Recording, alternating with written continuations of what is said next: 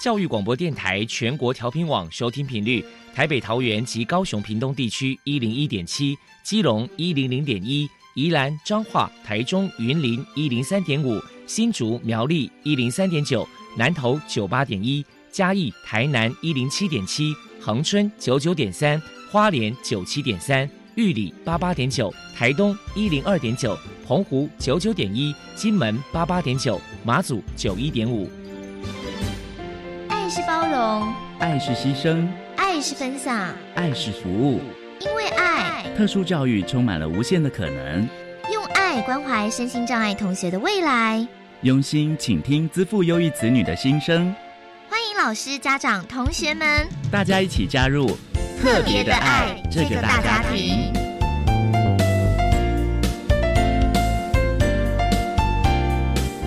本节目由教育部学生事务及特殊教育司指导，国立教育广播电台监制。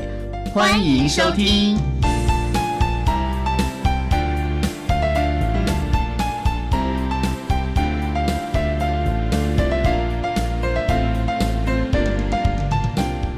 因为爱，我们在空中相聚。欢迎您再度收听《特别的爱》，我是小莹。这个节目在每个星期六和星期天的十六点零五分到十七点播出。在今天节目中，将为您安排三个部分。首先，在“爱的小百科”单元里头，波波将为您安排超级发电机单元，为您邀请新竹市心理卫生协会的理事长陈桂凤陈理事长为大家来介绍新竹市心理卫生协会的相关服务，提供大家可以做参考。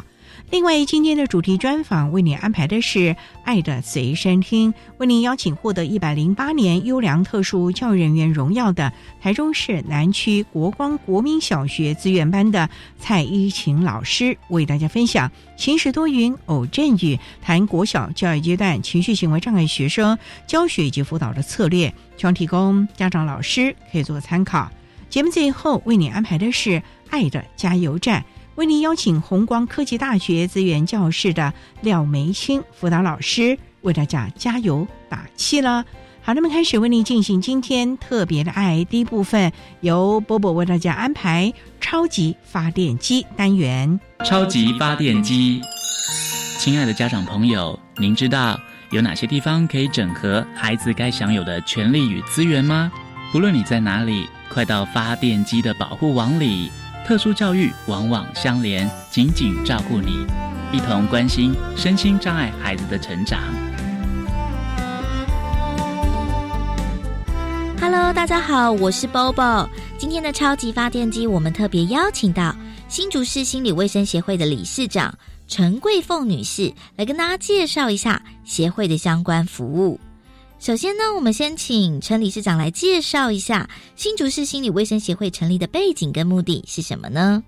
新竹市心理卫生协会成立的目的，就是在民国九十三年那个阶段呢，那新竹市没有服务精神障碍者的单位。我们就奉命成立了心理卫生协会。那这中间，我们也结合很多专业人士哈，包括精神科的医师啊、治疗师、OT、复健师等等，还有专业的社工啊、就业服务员来成立这个协会。那主要的目的就是希望能够为精神障碍者发声，然后协助他们就业、重回社区生活，这是最主要的目的。接下来，我们请理事长来介绍一下新竹市心理卫生协会的服务对象，还有服务项目包含了哪一些？我们的服务对象以现在就心智的 ICF 来讲，就是第一类的精神障碍者，其中也包括。自闭症啊，智能障碍者伴随多重障碍，哈，伴随精神障碍这些多重障碍者的身心障碍者以及他的家属。那最主要的服务项目啊，就是包括我们会开设很多的课程，生活重建啊，心理会谈啊，就业服务等等，就医、就业、就学、就养，通通包含在内的服务，提供个别化的服务给我们的服务对象。新竹市心理卫生协会曾经举办过哪些活动，与人们互动交流？我们请理事长来说明一下。协会每年都承办很多很多的活动，包含新竹市政府委托办理的庇护性就业服务，我们也办了很多年的身心障碍者职业训练班、手工艺训练班啊、清洁从业人员训练班等等。然后另外呢，我们也连续大概有七年办理国际障碍者日，好，那服务广大的身心障碍者。这中间，我们每一年都会办理一场很大型的园游会，来接待我们的弱势朋友。那另外，从九十六年开始，每年都会办理身心障碍弱势学生的助学金的发放。也是从九十六年开始到目前，我们每年都会办理一个大型的寒冬送暖活动，每一年捐助两百户。另外，在端午、中秋的时候，我们也是尽我们的所能捐助大概各五十户的身障弱势家庭。那这些最主要的服务之外，哈，那像平常性的像双老家庭的服务啊，小型作业所，然后我们的庇护工厂都是服务身心障碍者。那当然是依他们的类别需要的服务项目来提供个别化的服。服务。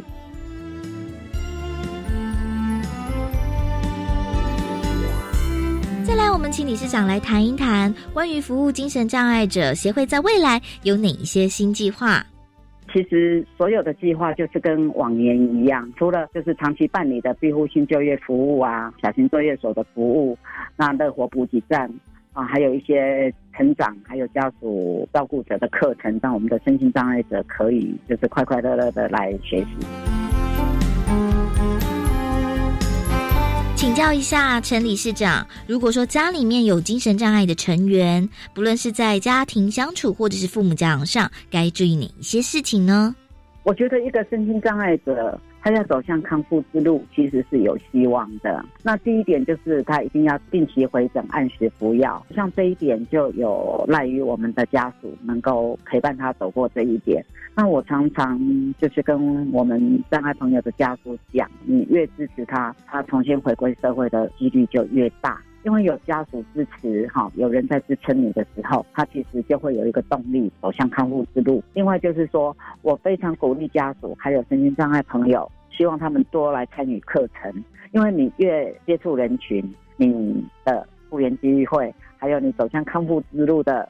希望就是更强大。以我们这些年来的统计，哈，就是有家庭支持，有像我们就是自然支持者，有这些支持的。他们走向康复之路的机会是非常非常大的，因为其实大家也不要太严肃去看待精神障碍者，他们只是新的感冒，就是心理受了感冒，那其实就是配合医生来做这个治疗，然后配合很多的复健啊、成长课程，还是有机会走向康复之路，这是我非常强调的。那家属给予最大的支持、陪伴还有协助。陪伴他们来走向这一条路，我们每天很努力的，就是在做这个工作。那以目前逐梦园希望工坊来讲，协会来讲，成功就业啊，成功回归社区的个案，其实不胜枚举。这是我觉得我们协会成立最大的意义所在。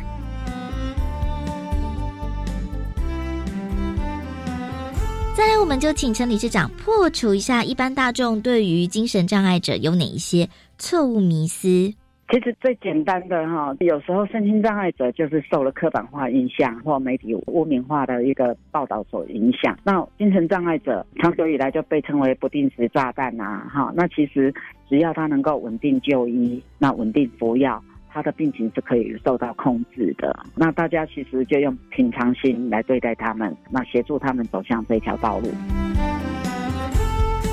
如果民众有任何的需求或者是疑问，关于协会的联络方式是，我们电话是零三五三二二八八六，那欢迎大家有需要的时候就来电。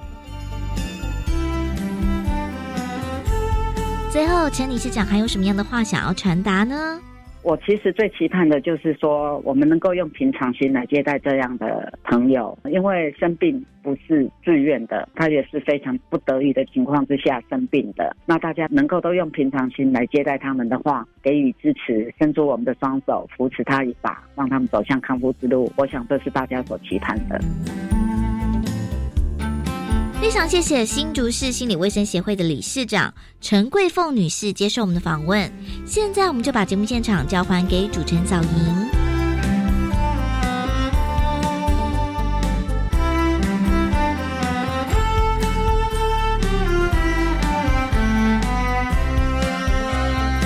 谢谢新竹市心理卫生协会的陈桂凤理事长以及波波为大家介绍了新竹市心理卫生协会的相关服务，希望提供大新竹地区的朋友们可以做参考了。您现在所收听的节目是国立教育广播电台特别的爱，这个节目在每个星期六和星期天的十六点零五分到十七点播出。接下来为您进行今天的主题专访。今天的主题专访为你安排的是《爱的随身听》，为您邀请获得一百零八年优良特殊教育人员荣耀的台中市南区国光国民小学资源班的蔡依晴老师，为大家分享晴时多云偶阵雨，谈国小教育阶段情绪行为障碍学生教学以及辅导的策略，希望提供大家可以做参考了。好，那么开始为您进行今天特别爱的主题专访，《爱的随身听》。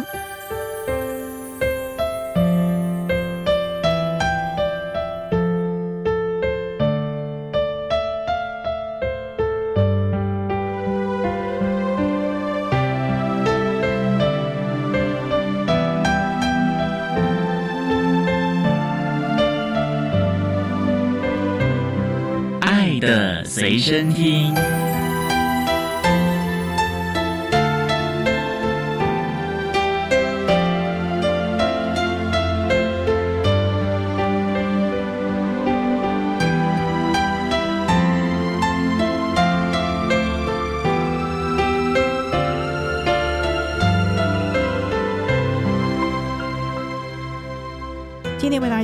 到的是获得一百零八年优良特殊教育人员荣耀的台中市南区国光国民小学资源班的老师蔡依晴蔡老师，老师您好，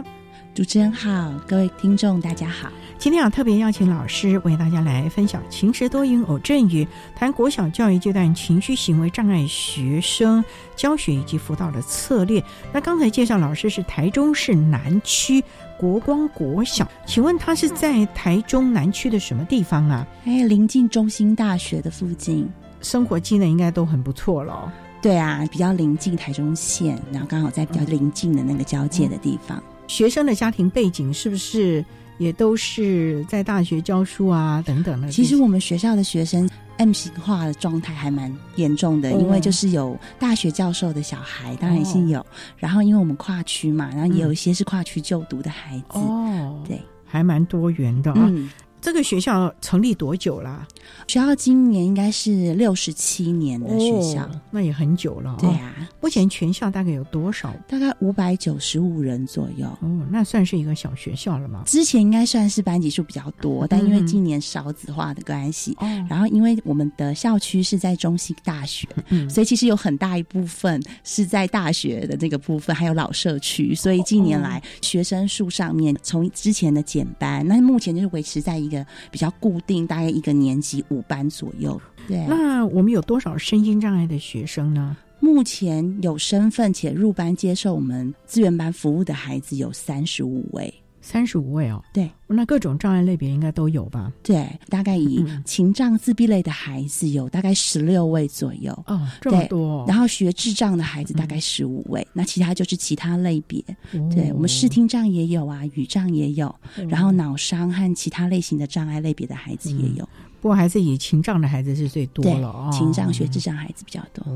那想请教老师，从事教育工作大概多久了呢？今年我从事教育工作快二十年哦，快二十年，嗯，哦，老师看不出来，你当初就是主修特殊教育吗？对，我大学就是特殊教育系毕业的。哦，什么学校？我是竹教大特殊教育系毕业。对，现在看。清华大学合并了吗？对对对，当初怎么会想念特殊教育系啊？因为二十年前呢，其实机缘还蛮特殊的。因为当初爸爸妈妈希望我当老师，你们是教育世家吗？对对对，因为奶奶妈妈都是老师，那就觉得老师是比较适合呃女生的一个工作。那其实我的个性比较活泼，然后那个时候选系吧。就机缘很巧合，父母当然是希望是你以公费的科目为主。特教在那个时候二十年前，父母对于特教其实事实上还是会有一点既定的成见。因缘很巧合，我那时候刚好分数是掉到这个系上。那但是进去之后，我觉得他跟我的兴趣还有很多才能上面，刚好可以在这个系上做一些发挥。怎么说呢？一般的科系和一般的老师不太一样。其实特教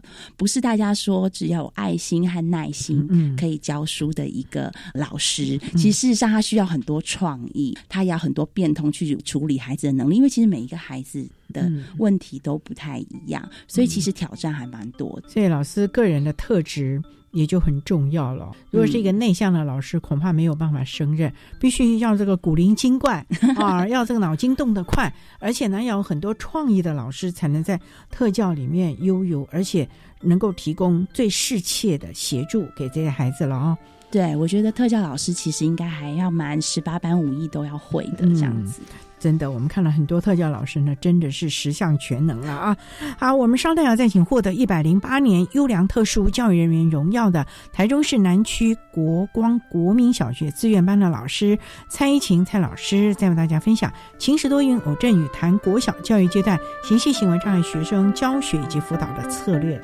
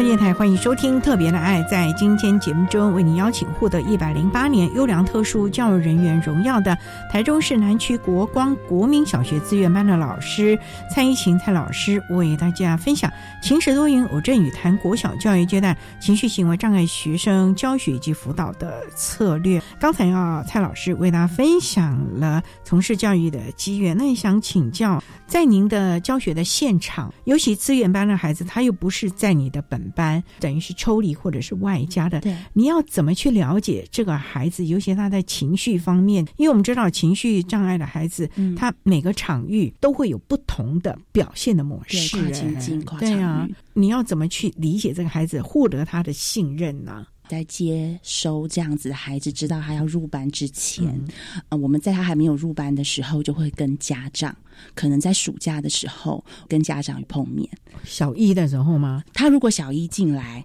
可是看他什么时候被发觉，就是要入班。入班之前，对，看他的年龄不一定，但是一定在暑假的入班之前，我们会邀请家长先带着孩子，让我们来先认识、了解他的喜好，还有家长在家庭里面碰到的一些孩子可能比较容易被踩到红线的点，就是我们可能要在奖罚上面可以做的一些处遇，我们可以。做一些准备，然后在第二次开会，也就是开学之前，我们会邀请导师，因为那时候可能已经确认他在哪一个导师班了。那我们也会邀请导师，那如果可以的话，会跟孩子，但一定会跟家长再做一次开学前的碰面。我们会整理一下我们接下来要帮他安排的课程。老师，我就很好奇的哦，像你们这个导师的安排是是有特别吗？还是？抽签的导师安排，其实我相信可能各个学校很多方式。以我们学校之前我们曾经有用过的方式是：哎，我们觉得这个孩子可能跟哪一个老师特别合，那我们就会去询问这个老师是否能够在下一个年度帮我们带这样的孩子。可是几年的经验下来，我们会先把所有的孩子，今年可能你们要分班，会接收到所有孩子的，不管什么类别，所有类别的孩子，我们会做学习特性。的说明，甚至把他的生活习惯，比如说在课业上面需要调整的部分，我们通通都会整理好成资料。然后他们学年的老师会先做讨论，比如说这个老师认为他的下个学年度他是有这个时间和他有准备好，可以来照顾这个孩子的，在开学之前就是分班之前，因为。特殊孩子是优先分班的，那在分班之前，我们就有一个分班会议，然后学年就会做好最好的协调。因为我觉得这个时候老师自己是准备好的，然后跟学年当中是商量好的这个状态，是对我们的孩子最棒的。因为有的时候我们看到这个老师是我们可能当同事的这一面，可是他跟每一个孩子有的时候是缘分。这个孩子可能跟这个老师他就是相处起来非常的和气。那就会有另外一些火花会出现。嗯，最重要就是他不是单打独斗的，这位老师是整个学年的老师，甚至于行政体系还有特教体系能够来协助的。那老师在带这个孩子的时候呢，也会更悠游了。对，因为我们学校其实还蛮重视普教，还有跟行政上面的合作的。其实我们比较有特色的，除了就是刚刚跟主持人有说到，就是我们在暑假之前就可能会跟家长、跟导师做前面的碰面和了解孩子之外，我们对科任老师也是相同的。科任也要对我们在学期初的时候，因为我们已经可能跟家长、跟导师有开过会了，就像我们刚刚说的，我们会制作每一个孩子。专门的学习特性的说明的单张，然后我们会针对这样子特性的孩子，然后整理起来给每一个任教于我们特殊孩子的科任老师去做说明。我们每学期都做这个工作。您知道，行政还有科任，他可能同时要面对的是各个班级不同的特殊孩子，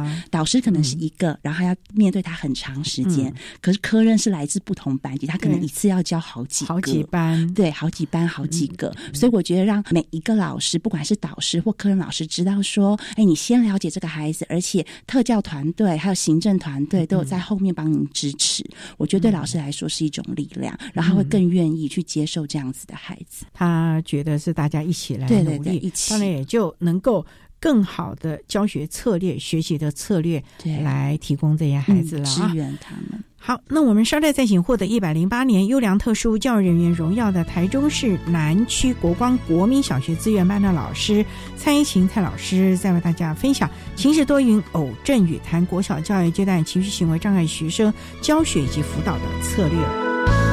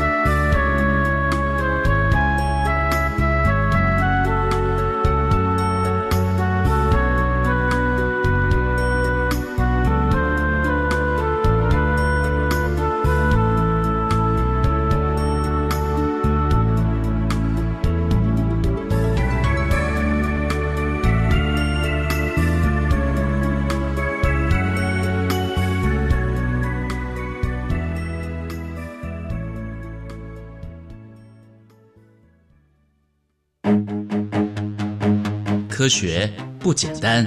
但可以亲近；科学也许难懂，但可以轻松学习。Hello，亲爱的朋友们好，欢迎在每个月第二和第四个星期四上午十一点五分一起加入科学 so easy。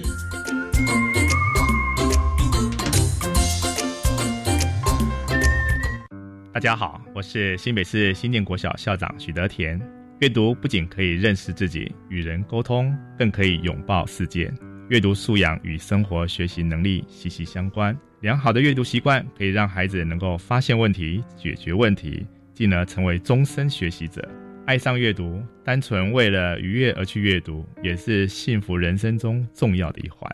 教育电台让您深入了解新课纲。新闻快报：机关署表示，长病毒已经进入流行季，请家中有五岁以下幼儿的家长特别注意。老公，你听到没？新闻说哦，说特别是家中有感染长病毒的幼儿，出现嗜睡、手脚无力、持续呕吐、抽搐等重症前兆病征，要迅速送医治疗。哎，那你刚回来有没有先洗手？如果没有，我可是不准你抱 baby 哦。是，老婆大人。预防长病毒，赢在勤洗手。以上广告由疾病管制署提供。管那么的水，落嘎西木啊！大家好，我们是欧开合唱团。您现在收听的是教育电台。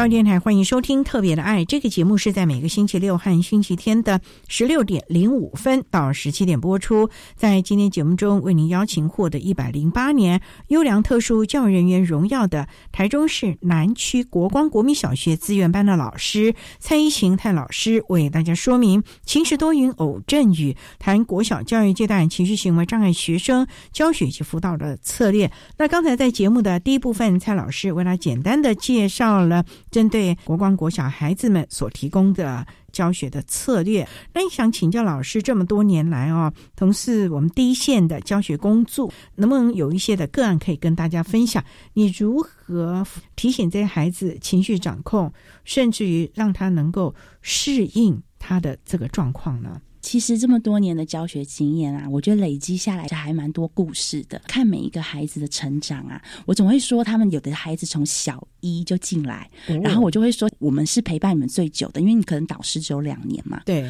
然后我们可能有时候一陪伴就是六年。对哦。所以他们其实他的成长是我们最容易可以看得见的。我们刚进来入班前，我们就可以普遍发现家长都会很害怕，就觉得我的孩子很严重，会造成很大的问题，他们会紧张。可是都会用一些。些个案跟家长们或是导师们分享，我觉得孩子的进步，只要你努力都可以看得到。我很感谢我们的特教团队了，因为现在我们学校的情障自闭症孩子其实很多，因为我们有情巡班，所以我们除了资源班两位老师之外，还有两位的情巡老师。那我们每学期都有做课程上面的合作教学和设计的规划。那现在目前光是认知课，我们一到三，还有中高年级四到六是分开的。那我主要是负责。四到六孩子的社交技巧，还有认知课程的教学，这个部分以高年级的孩子来说，我们就可以看到他一些比较显著的进步。其实我们学校雅思的孩子蛮多的，哇！但每一个雅思的孩子都很特别，对，他都不一样。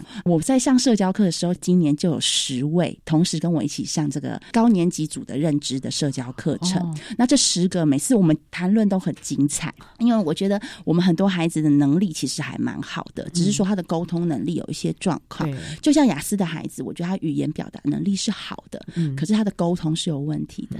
所以那我比较有印象、比较深刻的是，我们有一个小朋友，一二年级就进来了，然后这个孩子智商是很高的，可是他那时候人际关系非常的差，他很像个贵公子哦。然后他每一次呢，团体游戏的时候就是处在那，就大家都不要碰我，他很讨厌人家触碰到他，很敏感，他讨厌不干净的东西。哇，我觉得他到了中年级的时候，他那时候一二年级的时候，就是因为这些小东西的坚持啊，比如说吃东西很挑食啊之类的，让导师很困扰。然后中年级的时候。他开始对于一些网络的讯息很敏感，然后甚至就是那个时候，因为他是男孩，然后开始对一些女生比较清凉的照片啊那些东西觉得很好奇。然后那他上网找了之后，还会给同学看，那同学当然就是会很。激动嘛，就会告诉老师，他被同学激到的时候的反应，又让同学觉得很有趣。所以在班上有些比较调皮的男生，就会故意激他，比如说激他在穿堂脱裤子啊，或是激他去碰触女孩子之类的。您也知道，现在我们对于一些性平教育的部分是非常紧张的，对。所以他那个时候一度就是让家长还有学校老师们，因为这个问题也很困扰。那我们也因为这个孩子开过了个案的研讨会和个案。会议请家长过来一起，包含在家庭教育的部分需要配合的地方，包含掌管他的网络，他怎么样去使用平常在家里面使用网络的时间等等。他的家庭功能如何？其实非常好，因为他父母一个是金融业，爸爸是从商，家境是非常好，他是独子，所以我们有跟父母讲过说，虽然宠哈，因为他功课非常好，所以父母就会觉得哎，功课很好就没有其他的问题。可是我们就有发现，怎么会出现？一个性平这么严重的问题，父母也吓到了嘛？那我觉得很棒的是，导师他是站在一个想要解决问题的角度，而不是说呃，我今天是要请家长出来面对，然后要罚这样子，并不是。那我们希望给这个孩子比较正向的引导，就像我跟主持人刚刚分享的，我们有去讨论所有的授课老师讨论这孩子最讨厌什么，他怕脏，所以我们就有讨论说这个孩子可能要接受处罚的方式，我们可能会处罚他。是做爱校服务，要去捡垃圾，然后捡落叶，这是他比较不喜欢的。那我们也知道他喜欢的方式，我们开始帮他成立了一些，因为我们觉得他其实是好奇，然后他其实喜欢类型的女生，其实标准还蛮高哦。我们就会知道说他喜欢哪一种型的女孩子，那我们就会教他怎么样正确的跟别人交朋友，所以我们帮他成立了一些小团服。然后教他怎么玩团体游戏，然后甚至定期会约他喜欢的男生也有，女生也有，这个他喜欢的女孩也加入我们的小团体，告诉他说：“哎，这个女生喜欢的讲话方式是这样哦，互动的方式她喜欢你怎么对待她。”他现在已经六年级，快要毕业了，可是我可以看到他长足的进步是在小团体五年级刚开始的时候，我们也邀约了他的同班同学，再次成立这个小团辅，说我们这学期要定一个目标。他主动开口跟我说：“你看，他是一个那么不喜欢人家接近他的孩子。他主动跟我说，老师，我从来没有约过同学到我家。他说。”今年我要有这个目标，然后那时候同学们当然也吓了一跳，然后我想说啊，这有点困难哦，就是要到家里面去。可是我那时候说好，没关系。我说你知道怎么当一个小主人吗？完全不知道。他们雅思还多可爱，我就开始说，当小主人要准备点心和饼干，这是第一个。他就开始都想的是自己喜欢的东西，自己喜欢的食物，自己喜欢的游戏。我就跟他说停止哦，你是要邀请同学去你家。那如果是你喜欢的人家，可能不想去你家。然后我。我们就开始在小团体的时候，我就开始今天的任务，问大家大家喜欢什么。哦，啊，所以大家就给他一些意见，然后我们就开始每一次开始慢慢来，就是我们先约时间，我就开始教他，你先去请同学去问，比如说六日要到你家，你爸爸妈妈可以接送的时间，你先列出来，然后下个礼拜我们讨论，请其他的孩子也把你可以去他家的时间列出来。我现在找到一个你可以约有可能成型的时间，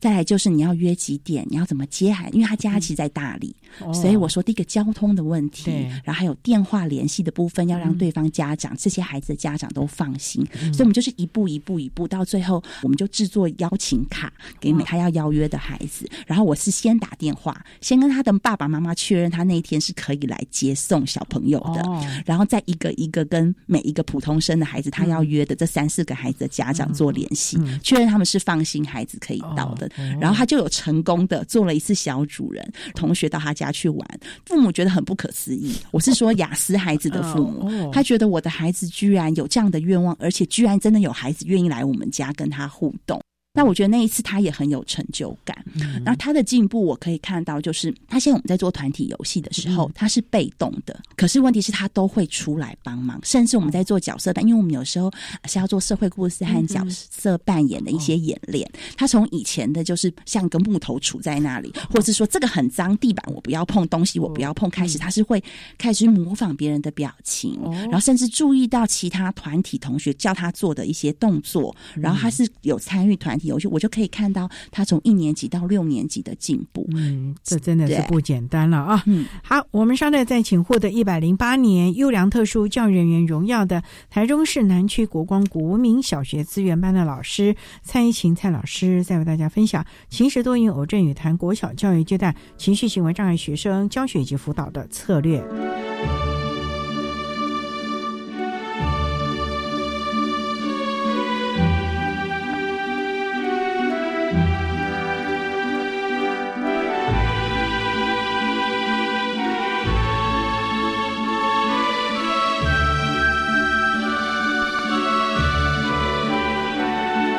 教练台欢迎收听《特别的爱》。在今天节目中，为您邀请台中市南区国光国民小学资源班的老师蔡依晴蔡老师，为大家分享情时多云偶阵雨，谈国小教育阶段情绪行为障碍学生教学以及辅导的策略。那刚才老师为大家分享了一个雅思的孩子，他在人际关系上的看到他的进步了。对，其实情绪障碍的孩子蛮多类别的啊。那另外的类型的孩子，老师又是怎么样来协助他的？其实我今年有碰到一个，就是我们专辅的老师提到了蛮长一阵子的孩子。那这个孩子就是比较纯粹情绪上面的问题。这个孩子有很多很多资源在他身上，那这个孩子问题也很复杂。那他可能从家庭面，还有这个孩子本身的情绪上面状况的问题。家庭功能不好吗？家庭有一些变故，遭逢一些事件。这个孩子的状况是，我觉得他自己本身的情绪是非常的负向的。当他碰到挫折的时候，也比较悲观。对，而且会突然情绪一爆炸起来，就是他可能会大哭，长期累积下来，他的形象也好，或是他这样处理情绪的方式也好，会让班级同学跟他相处起来，其实压力也挺大的。对，在辅导他的过程当中，我觉得很幸运的是，我要跟主持人分享的就是我在参加童军团这个社团童军团的老师，从我。进到国光国小就一直是，然后我有一个很好的团队，包含我们现在的专辅老师，也是我们童军团的其中一位指导老师。其实我们的特教神。在童军团里面，我们曾经服务的孩子也有十位之多。我其实很感谢我的团队，所以我刚刚说的这位女孩，我们也鼓励她加入了童军团。那她在童军团很受到很大的成就感，因为她虽然不是领导的那方面的孩子，但她愿意帮大家当服务员的那个角色，比如说搬团长箱也好，或是搬小队箱也好。那要工作的时候，这个部分她是很愿意做。那我们就看到她对于童军的向心力，所以我们在那个地方很鼓励她。那我觉得他有一个地方是有正向的，被大家常常鼓励的东西，所以他在这个地方就特别有成就感。那他可能也因为这样子，所以他就觉得我对他来说是一个很正向的老师。所以他其实有的时候在班级，可能是因为同学的关系，可能遇到一些挫折，然后导师都会跟我做最密切的联系。他就会私底下跟我说：“哎，他之前可能前几节有什么情绪的状况，可能曾在大哭过，可能有歇斯底里过，然后可能也。”造成班上的小朋友的压力。可是老师跟我讲这些事情之后，假设他下一节是我的课，我都可以看到这个孩子，他来上我的课的时候，在门口在擦眼泪，在整理他的妆容。那其实虽然我知道这个孩子他可能之前发生的事情，可是我都会你也不说破，对，因为我知道他进到我的教室，他是想表现很好的那一面给我看。导师跟我说，其实事实上在跟我合作的过程程当中，他发现至少让他和孩子都有一个喘息的空间。他是带着正向的情绪回到班上的。他可能前面那一节课大哭大叫，可是来到我的教室，可能上完一节课之后回去就好了，就雨过天晴了。那对他来说，对导师来说，也是利用这个时间做一个喘息的部分，也是辅导班上同学。对对对，也可以让班上同学有一个空间，可以让普通班老师去说说刚刚发生了什么事情，这样。所以我觉得，跟情障孩子的辅导策略当中，是要针对每一个孩子用不同的辅导策略。可是我觉得。普通班老师，我们可以对他做适度的支援，然后普通班老师要信任你，各个环节都可能要连接的很好。比如说，我觉得跟专辅老师也好，跟行政团队也好，就可以你知道这个孩子可能现在他很需要，不管是外面的一些治疗师进来。去协助他，或者是说他需要奖学金上面的协助，或者是家庭上面他出现了什么可以我们需要帮助他的地方，只要在行政端、导师还有我们特教这个部分，他的联系是非常活络的时候，随时大家就可以把这个讯息去做请教。其实事实上，我也常常请教我们专辅老师，我要在辅导这个女孩子的时候，我要先想我这样子的辅导策略是不是正确的，因为也很怕我们对这个孩子太好，有的时候你对情障孩子太好，他会。爬到你头上，对，他会没有规矩。然后我们希望他教导他正向的行为，可是我们又担心孩子在你面前讲的是一套，可能跟家长说的是另外一套，然后跟事实又不符合。所以当这个沟通的管道是活络的时候，我就会先请教已经辅导他很长一段时间的专辅老师，我会跟他说：“孩子跟我反映这个问题，你有没有什么意见？那你觉得我可以做什么样的角色？”那他就会给我意见，然后跟跟我说他曾经失败过或成功过。我的方式，我觉得这个很重要。那我再把我辅导过后，然后这个孩子在我的教室里面的反应，我会马上再打电话给导师，跟他说他刚刚这一节课在我的这个地方他说了什么，做了什么，让导师有准备，他准备要回去他们班级，他应该怎么面对他。所以我觉得在各方的联系上面是非常重要的。哇，那我觉得老师们之间的感情和信任感是足够的。我觉得信任感要很重要。嗯，对，那包含对家长也是。因为我觉得资源班老师很重要是沟通。其实我辅导很多孩子，我们近年来一直都很提倡的正向支持。常常我出去分享的时候，我有一些伙伴会跟我说。老师，我觉得正向支持很困难，因为他们觉得这个孩子来到资源班也好，或特教班也好，我都可以做正向支持，因为人少。嗯，可是我们告诉普通班老师说我们要做正向支持的时候，普通班老师都觉得很困难，因为他有很多普通班的孩子也要交代。对呀，所以其实我要想要跟普通班老师也好，或是我的特教伙伴们分享。我们做的方式是，我们有入到普通班去上课，所谓是入班教学。可能那个主题是我们有跟普通班老师先合作沟通，就是我们会用一个主题，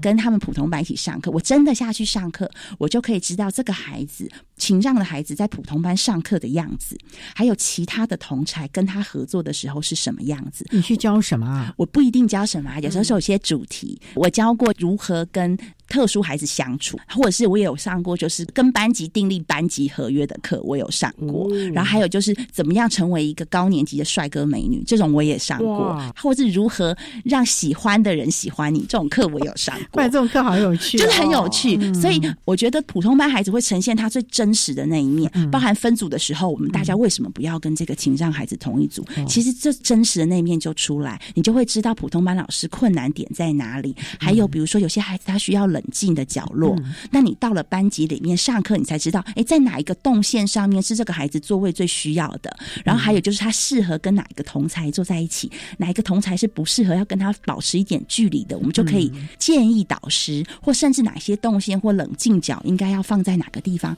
我觉得可能要从导师的角度出发去帮他解决问题，因为导师要能够做得到的，他才有办法一直不断的去协助这个孩子。如果是从特殊老师的角度出发，普通班老师就会觉得你太天马行空了，他会有他的困难点。所以我们要有将心比心来思考啦。好，那我们稍等啊，再请获得一百零八年优良特殊教育人员荣耀的台中市南区国光国民小学资源班的老师蔡琴蔡老师。日再为大家分享轻时多用偶阵语，谈国小教育阶段情绪行为障碍学生教学以及辅导的策略。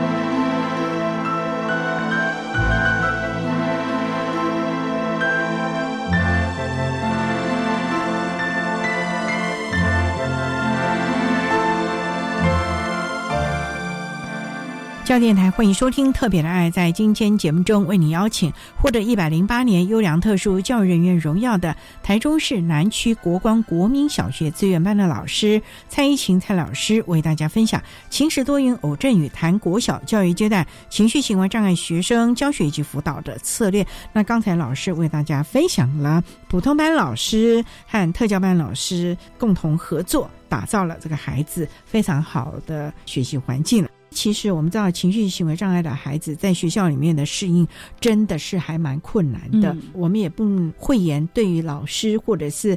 班上的同学会有一些的压力，也想请教，在这个部分，家长可不可以也有一些可以适时的？因为我们在讲的亲师生其实是三角的关系，那不能光是学校老师对做了努力，那孩子回家还有长长的十多个钟头在家里，哎，那这样的个策略可不可以到家里面也可以让孩子内化，而且要其一吧？对，这个很重要的，不可以回家的这个规则全部都打破了。对对对，我觉得主持人讲的很好。尤其是我觉得资源班老师他的沟通不是只有在行政还有导师，其实跟家长这一块也是很重要的。很多时候，其实我跟我的 partner 也好，然后特教团队和行政团队，我常常也说，我们也常常把这个观念跟导师沟通。其实我觉得要跟家长保持联系，但在第一个部分就是要跟家长建立信任的关系。就像我之前第一个就是跟主持人有分享，就是我们在暑假之前，在接着孩子之前，我们为什么要邀约家长来的原因，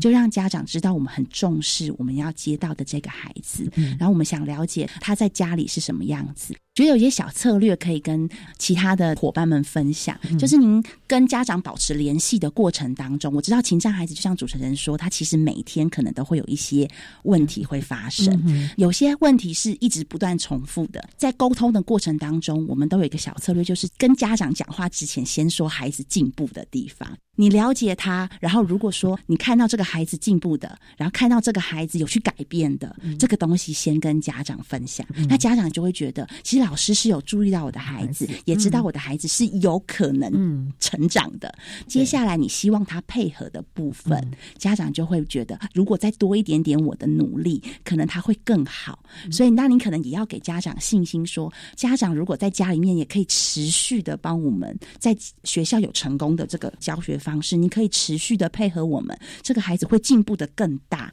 那我觉得这个部分，我们的成功几率是比较大的。像比如说我们在写联络簿的时候，或联络单跟家长沟通的时候，我都会说进步的多写一些，他表现好的多写一些，然后呢，可能非常危险的要马上处理，对，马上处理的，我们可能才告诉家长，我们可能先处理了，跟家长说我们已经有做了哪方面的处理，那希望家长回去问问孩子，了解孩子。那我觉得也要跟家长建立一个沟通，就是说，因为。有些情障的孩子沟通语言能力很好，但带很多孩子他其实事实上讲不清楚。对，那甚至有些自闭症的孩子，他可能只记得片段。大部分的孩子，你说他错，他一定第一个说我没有。所以我们跟家长说，请您哦，一定要耐心下来听孩子说之外，尽量打电话跟老师确认，或是听听看老师就各方面的说法。那我觉得，当你跟家长建立起一个信任的关系的时候，那你才能够不管是在教学。方式上面和教养方法上面，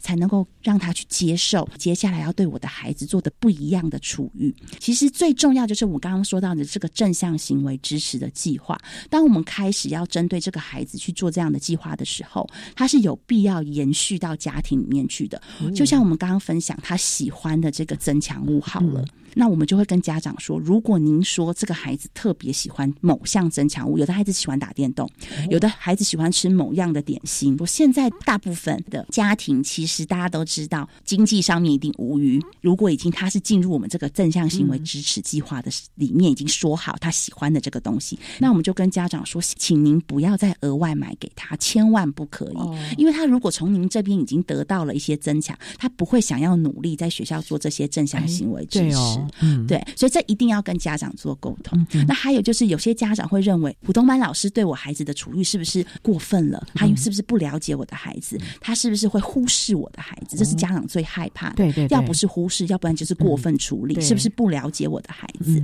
那其实像这个部分，我觉得资源班老师就要站在一个很大的沟通的角度，他有的时候甚至早一点约家长。约老师到学校来，一起来讨论这样子的问题，不要让家长觉得每次来都是被兴师问罪的。啊！我每次来都是孩子出错了，你才约我来。的时候，可能跟家长说，我们想讨论一下他目前的状况，早一点让家长进来，然后这样，比如说加入几个他信任的老师，比如说像资源班老师就是很好的润滑剂。如果你让家长是了解你或信任你的，就可以从中变成导师，然后还有家长之间的桥梁，然后把这个问题不要很严重和误会的时候就先解。决，我觉得对导师来说也是一个强心剂，因为导师有的时候会觉得很无奈，很多家长是觉得误会了，所以就会觉得现在工作压力很大，可能也是来自于这里。这样，重点是。普通班老师还要面对的其他几十个孩子的家长，对对对对，他必须要公平的来，因为现在孩子少，不能只针对特殊孩子去做这些处理。对老师的班级经营啊等等的，都是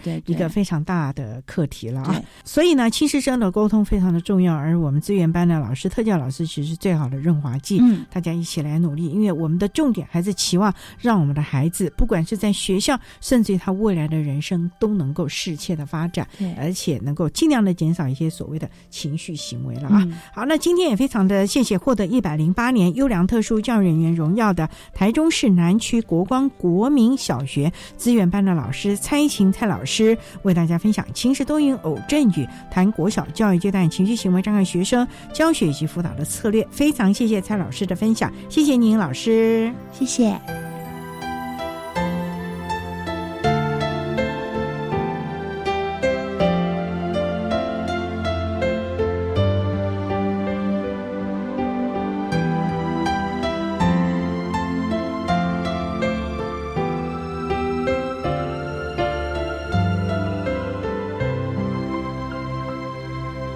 谢谢获得一百零八年优良特殊教育人员荣耀的台中市南区国光国民小学资源班的蔡依晴老师，为大家分享晴时多云偶阵雨，谈国小教育阶段情绪行为障碍学生教学及辅导的相关心得，希望提供家长老师可以做参考喽。您现在所收听的节目是国立教育广播电台特别的爱节目，最后为你安排的是爱的加油站，为你邀请红光科技大学资源教室的廖梅勋辅导老师为大家加油打气喽。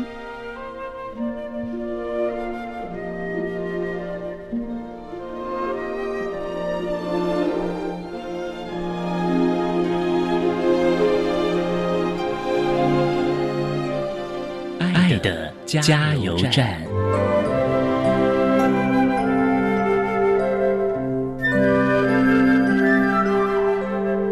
各位听众，大家好，我是宏光科技大学资源教师的辅导老师廖梅清。针对高等教育阶段情绪行为障碍学生的辅导跟支持服务呢，在这里有几个项目想跟大家分享。很多人都会说药吃多了不好，但其实该吃药而不吃药更不好。情绪行为障碍就像糖尿病、高血压一样，它是一种慢性的疾病，它需要透过药物、饮食、生活作息、休闲等等的辅助，甚至是家人的支持来让它稳定。与他和平共处，因此在这边有几个呼吁跟家长做分享：第一，不要排斥就医，与医生好好的配合，无论是固定谈话、治疗或者用药，对孩子会有一定程度的帮助；第二，请好好的和孩子说话，听孩子说话，倾听是一种温暖无声的支持。请勿自己为孩子先贴上了标签，因为别人贴的标签可以因为时间久了、环境的改变而掉落，但是亲爱的家人的标签落到心里后，可能会跟随着他一辈子。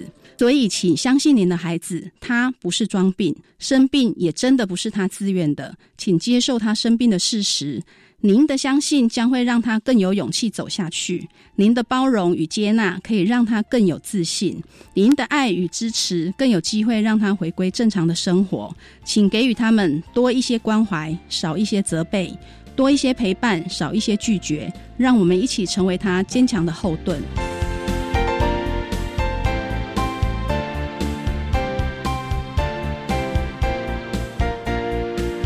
今天节目就为您进行到这了，感谢您的收听。在明天节目中，为您邀请红光科技大学资源教室的辅导老师廖梅清廖老师，为大家分享《窗外有蓝天》，谈高等教育阶段情绪行为障碍学生辅导以及支持服务的经验，希望提供家长、老师还有同学们可以做个参考喽。感谢你的收听，也欢迎您明天十六点零五分再度收听特别的爱。我们明天见了，拜拜。